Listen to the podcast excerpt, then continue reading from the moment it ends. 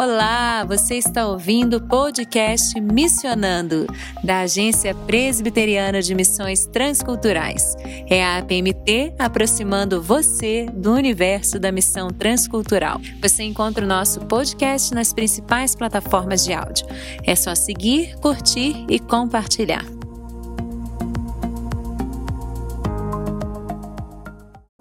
Olá, querido ouvinte do podcast Missionando. Eu sou Tabata Mori, missionária e jornalista, voluntária da equipe de comunicação da APMT, aqui agora com você para mais um podcast sobre arte e missão.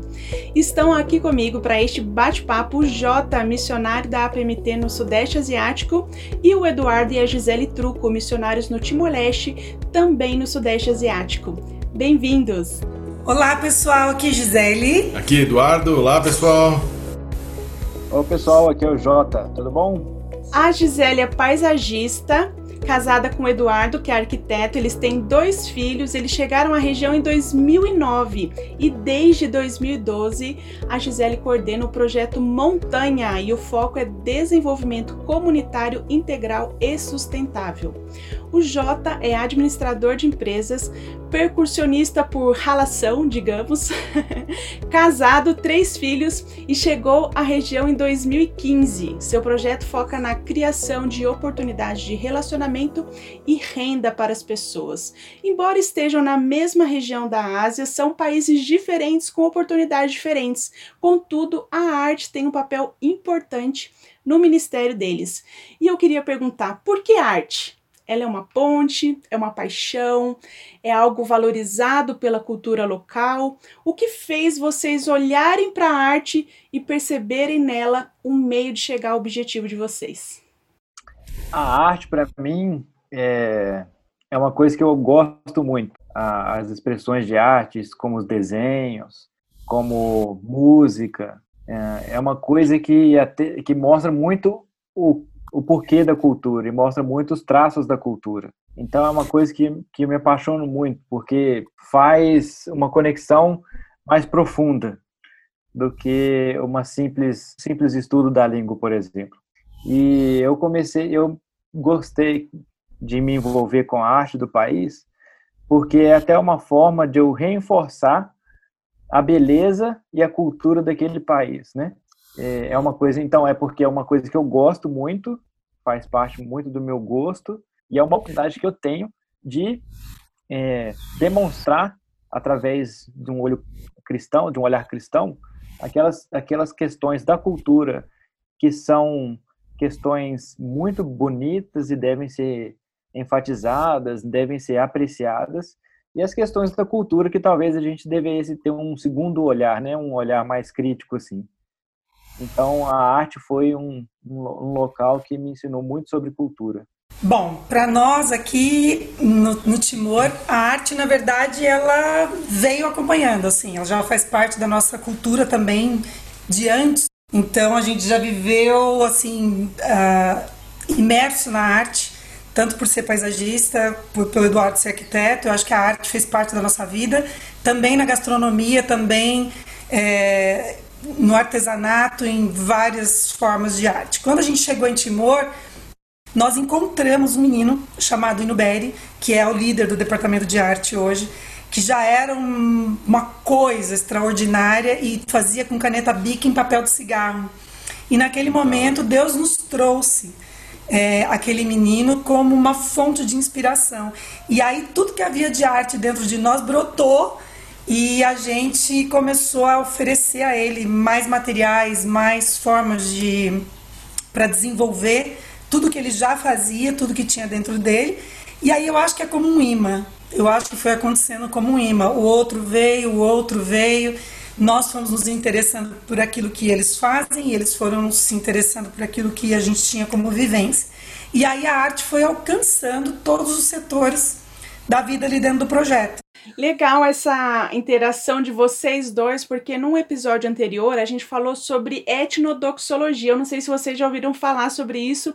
Para mim foi o primeiro contato. Que é arte para a glória de Deus. E o desafio é realmente é, fazer o missionário olhar, seja ele um artista ou não, né? Porque o Jota já tem aí mais um perfil de artista num jeito clássico de falar, né? Desenho, música, mas claro, o paisagismo e a arquitetura e muitas outras coisas também entram aí dentro da arte, mas sendo um, um artista ou não, né? É, você pode ter três visões diferentes Primeiro, você pode ser etnocêntrico e querer falar assim: olha, eu vou trazer uma arte brasileira para este povo local, ou então eu vou fazer uma ponte, uma integração, e aí eu vou criar uma coisa nova entre a arte brasileira e a arte local, ou então eu vou promover, né? Eu quero olhar para a arte é, que eles fazem aqui, quero promover isso. E eu acho que vocês é, todos trouxeram isso, né? Esse olhar de olhei para aquilo e, e, quis valorizar aquilo e através daquilo é, pensar um pouco. Conta para mim como que foi essa relação, como que foi esse primeiro olhar com essa arte e como vocês caminharam aí os riscos que vocês correram, né? De entre o etnocentrismo e a valorização da arte local. Eu acho quase que impossível você não ter um etnocentrismo quando você chega no campo. É impossível você desvincular completamente aquilo que formou a sua pessoa enquanto missionário daquilo que você encontra no campo. Você não vem puro, ninguém vem puro, sua palavra. Então existe um mix. A gente ficou muito preocupado com isso, porque existe uma preocupação teológica com isso muito grande. Então a gente acabou ficando muito preocupado até um tempo que a gente realmente relaxou em relação a isso a gente entendeu que isso era uma ação do Espírito Santo e ele faz o que quer, como quer, da forma que quer, né? Se a gente está ligado e obediente, né? Submisso. Então eu vejo que no projeto aconteceu as três coisas. É, no meu caso, começou mais com uma, uma curiosidade mesmo. Enquanto eu fazia adaptação no país, eu, eu observava muito a, a expressão artística e eu até procurava isso, né, assim, para entender melhor a cultura e ver o que, que eles davam valor, né? E naquele país que a gente está, é uma coisa muito forte são os tecidos, né? E, as, e os desenhos, etc., nos tecidos. E uma das primeiras coisas que eu fiz eu, eu lá no país foi é, com essa expressão cultural, né? A partir disso, eu comecei também, durante o processo lá, comecei a aprender a mexer com marcenaria, com madeira. E aí, uma das formas que eu achei de fazer um produto que fosse interessante para o pessoal local e ao mesmo tempo reforçasse e apreciasse né, aquela, a, a cultura local, eu passei a incorporar esses desenhos desses tecidos nos produtos que eu estava fazendo. E além disso, também passou a ser uma, uma forma de eu me entregar, integrar com outras, outras pessoas que mexem com madeira também. Eu desejo para o futuro usar é, desenhos culturais locais daquele país, mas com traços meus, com histórias minhas, né? Uma coisa que é interessante que eu já vi é que tem diferentes regiões e diferentes povos que vivem no país, né? Eles têm diferentes expressões artísticas. Então, existe esses tecidos, tipos de tecidos para cada região. Isso ainda está no campo do, do planejamento ainda, mas vou chegar lá um dia.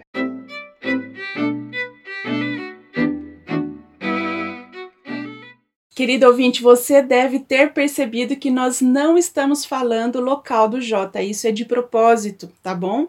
A gente não vai falar uh, o país dele, mas vocês conhecem um pouco do contexto do Sudeste Asiático, ele está aqui, o Timor também fica no Sudeste Asiático. E Jota, uma das características, um dos focos do seu é, ministério é realmente fazer relacionamentos com a população local, promover também geração de renda para esse povo. Como que o seu ministério, não sei se você pode falar uh, do instrumento, que você é, que você cria aí e como isso tem facilitado o seu ministério? Eu vou dar um exemplo simples, não somente com o instrumento que a gente produz, mas também com várias outras coisas que a gente já fez, né? A gente usando a carpintaria lá, a marcenaria, a gente já fez de tudo. A gente fez móveis, brinquedos e várias outras coisas. Então, é, durante todo esse processo, eu tenho tido a oportunidade de me relacionar com várias pessoas que normalmente não seria possível, né? Assim, se não tivesse especificamente esse trabalho, né? É, eu tenho muito relacionamento com clientes e fornecedores, tanto pessoas que fazem os pedidos, mas também aquelas pessoas que que eu preciso para realizar esses pedidos. E a cultura local daquele país é muito interessante, porque a forma de fazer negócio é conhecendo o outro, né? Então, uma vez teve uma loja que me fez um pedido e aí eles marcaram uma reunião. E aí eu fui conversar com o dono da loja naquela reunião e quando eu cheguei lá eu achei que a gente ia falar sobre produto, etc. A gente passou quatro, cinco horas conversando e ele não falou nada de produto, só perguntou coisa da minha família, coisa pessoal. Então foi uma oportunidade muito legal de desenvolver um relacionamento, né? É, uma oportunidade muito legal que eu tive também foi que as pessoas que estavam me auxiliando no trabalho, durante o processo de, de trabalho mesmo, ele gera oportunidades de conversa, né? E nesse processo eu tive a oportunidade de conversar muito seriamente com três jovens é, que eles estavam me ajudando, eles são cristãos, e foi interessante ver como eles aprofundaram na fé deles, né, a, através das conversas que a gente teve, das perguntas que eles faziam, e também o fato de estar ali o dia inteiro, né, foi muito importante também para mim, fazer parte do que eles estavam passando na vida deles e entender mais, muito melhor da cultura do que poderia pensar antes, né? Então acho que essas são as formas principais assim de tanto gerar renda, né? Mas uh, como principalmente os relacionamentos. E eu já tinha comentado também da comunidade de, de marceneiros, né? De pessoas que mexem com madeira que existe. Eu sou o único cristão do grupo talvez e é um grupo de quase 200 pessoas. Então é muito interessante poder fazer parte disso e tem outras pessoas que fazem diversos tipos de produtos que a gente se aproxima, etc. É muito legal. Gisele e Eduardo, vocês também, através do projeto Montanha, o foco é o desenvolvimento comunitário. Mas, claro, eu creio que sempre também trazer uma perspectiva cristã é, do próprio negócio, da arte e ter oportunidades também de compartilhar o evangelho. Vocês poderiam falar um pouquinho sobre como a arte, como o projeto Montanha tem facilitado o alcance do objetivo de vocês? Eu acho que a palavra do desenvolvimento comunitário, ela, ela já me traz aqui da questão da missão integral. E a gente precisaria de mais um outro programa para falar sobre isso, porque na verdade eu não consigo ver o desenvolvimento comunitário se ele não estiver permeado absolutamente na palavra de Deus. Não há como você fazer desenvolvimento comunitário. Por isso a gente vê tantas tentativas de governos falidos, né? Essas, as tentativas são falidas. Por quê? Porque não são permeadas pela palavra de Deus. Então, todo o projeto Montanha é envolvido na palavra de Deus desde o portão. A criança entra ali, ela é ministrada pelo louvor, ela é ministrada pelas orações, nós temos as histórias, nós temos os livros, nós falamos sobre a, a palavra de Deus o tempo todo. Eu acho que não tem nem como desvincular isso. Então eu acho que toda a educação do projeto Montanha em si, a arte é um caminho, né? A gente tem agricultura, a gente tem a saúde, a gente tem arquitetura, a gente tem várias formas de, de, de abordagem desse, dessa criança, desse jovem lá dentro. E a resposta que a gente tem é justamente isso. Quando eles atravessam o portão, não só eles, mas como os clientes, né? Que é um, é um nós temos a geração de renda, né? Eu, eu, vi o Jota falando, nós temos quase 50 famílias envolvidas na geração de renda diretamente no projeto Montanha. Muito ativamente até janeiro, depois do Covid a gente está se, se adaptando, mas a gente ainda tem pelo menos 30 famílias ligadas diretamente agora. Só me estendendo mais um pouquinho, nós já tivemos vários jovens que entenderam o relacionamento deles com Deus, tomaram posição de entender o seu chamado e o seu propósito dentro do projeto para ministrar a outros. Então, eu acredito que é um conjunto de ações onde a ministração da palavra é o primeiro plano. E através dela, todas as outras coisas. Nesses oito anos, a gente tem muitos frutos, muitas pessoas que já tomaram a sua decisão e são obreiros hoje, né? Então, graças a Deus eu queria fazer uma pergunta mais específica para vocês. Uh, eu estou lembrando aqui do Paul Hibbert, ele é um teólogo e missiólogo estadunidense, e ele fala que o fim do nosso ministério são transformações missiológicas, né? E ele fala o seguinte: transformar as pessoas das pessoas que elas são hoje para pessoas que Deus quer que elas sejam. E aí, é, realmente, ele está falando de transformação num grupo de pessoas. É claro que parte de um discipulado, de um cuidado individual, mas ele está falando de, de um grupo. Vocês acham que de alguma forma o ministério de vocês, através desse trabalho, desse envolvimento com a arte, conseguiu alcançar alguma transformação relevante cultural? Eu incorporo os elementos artísticos no que eu faço, né? Eu tento entender o que existe por trás daquilo, né? Para que eu não venha a mostrar uma coisa que eu não gostaria uhum. que fosse a ideia, né? Mas uma coisa que eu vi foi muito interessante, foi uma coisa que eu vi local própria lá, que eu vi uh, esses desenhos que representam as etnias que existem no país, é, mas eu vi um desenho uma vez na camisa de, de um rapaz que era a representação de uma passagem bíblica dentro do padrão artístico local. E, eu achei muito interessante, tirei uma foto até. Eu vi aquilo e falei assim: olha, tá aí. Eles fizeram uma própria avaliação, refletiram o que é bom na cultura, o que é bonito, e aplicaram uma passagem bíblica naquilo que eles fizeram, né? Uma outra coisa que é importante falar também, essa avaliação cultural na minha forma de, de, de pensar e o que eu acredito é que, apesar de eu fazer ela constantemente por estar no país, ela deve ser feita pelos nativos, pelos locais. E eles que têm que fazer a, trans, a transformação da cultura dele.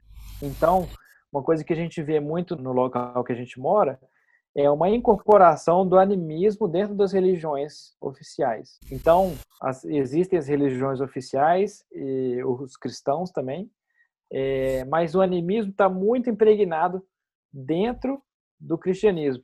E quem tem que fazer essa avaliação são eles mesmos à luz da Bíblia, para não ser uma coisa estrangeira aplicada para eles. Por mais que eles queiram que talvez que eu dê as respostas, a minha resposta vai ser com um olhar brasileiro, por mais que eu entenda a cultura. Então, o que a minha forma de entender isso é que a gente tem que levar eles a avaliarem a própria cultura para transformar as coisas que não são boas em coisas que são boas e preservar aquelas coisas que são que devem ser preservadas, né? Eu vejo que quando a gente chegou aqui, e até hoje ainda a gente vê isso, e levando isso que o Jota falou a respeito de não sermos nós os agentes transformadores, por isso a urgência de formar locais é, com padrões firmes bíblicos e volto a falar no hino novamente, ele vem aí com muita força, voltando do Brasil com uma bela formação é, bíblica também, de, de empoderamento da palavra, para ele poder ser esse essa divisor de águas entre aquilo que é que aquilo que ofende a Deus, que está ligado ao animismo da arte, que não é que, que às vezes a gente, uh, enquanto estrangeiro, não consegue pegar aquilo que é espiritual da coisa, daquilo que é a arte, da, da, realmente da cultura, dos valores, de demonstração do povo. E, e eu vejo que dentro dessa arte, quando a gente chegou, e ainda hoje, como eu havia falado, os jovens que pintam em Timor ainda pintam a dor da guerra, que eles nem lutaram que é falada. Então, isso é extremamente importante para poder firmar a questão da cultura, mas também é importante isso que eles conheçam outras formas. Né? Porque no caso da pintura especificamente, você tem inúmeras escolas, do clássico ao, contemporâneo, e eles têm o direito de saber. E quando eles souberem, a arte deles vai ser transformada. Eles não podem ficar no modernismo apenas porque é aquilo que eles conhecem. Eles têm o direito de escolher as escolas, de, de entender ou conhecer as escolas clássicas, a escultura, a outras, outras, a música clássica, a dança clássica também, e eles escolherem como adaptar isso. Eles, a gente não pode olhar para o povo e dizer assim, não vamos mexer na cultura deles, deixa como eles estão, então eles não podem saber de nada, eles não podem porque vai transformar. Tem que ser transformado.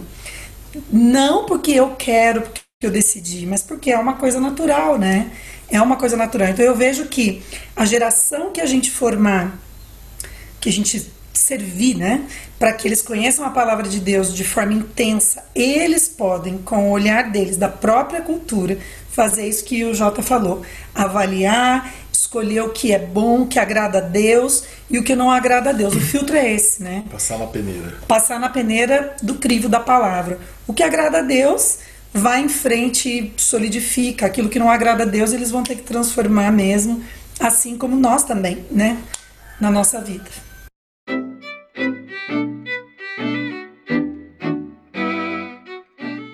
Gente, que rica essa conversa e daria para a gente conversar um pouco mais. Mas eu agradeço muito, Jota, Gisele, Eduardo, agradeço a participação de vocês e gostaria que vocês deixassem aqui para os ouvintes do podcast Missionando alguns pedidos de oração para que a gente possa orar, para que a gente possa interceder pelo ministério de vocês. Se vocês quiserem deixar algum link, alguma rede social, vocês também podem aproveitar esse momento para isso. Para nós, pedido de oração é por uma área maior.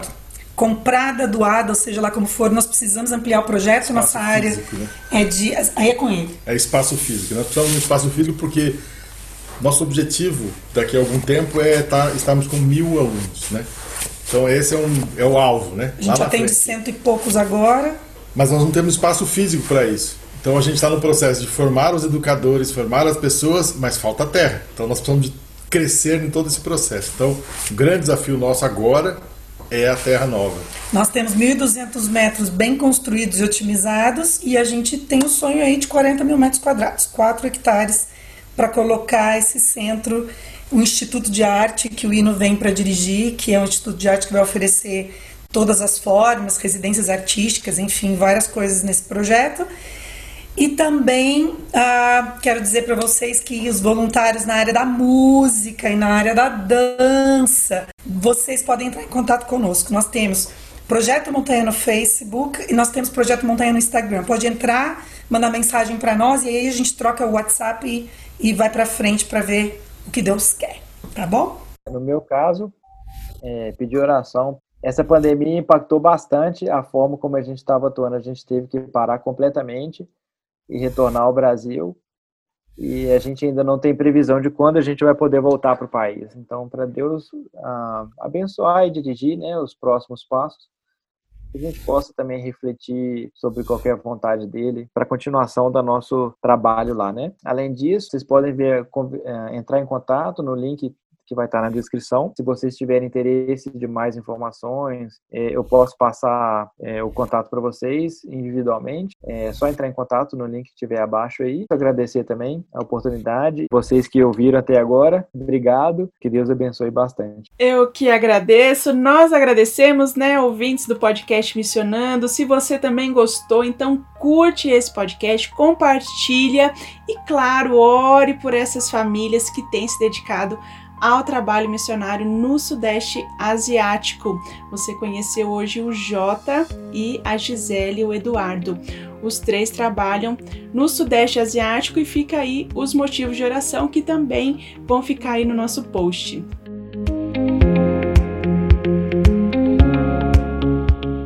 Ouvintes, eu sou Tabata Mori aqui agora com você para te lembrar que toda terça, quinta e sábado tem podcast novo aqui no canal da APMT.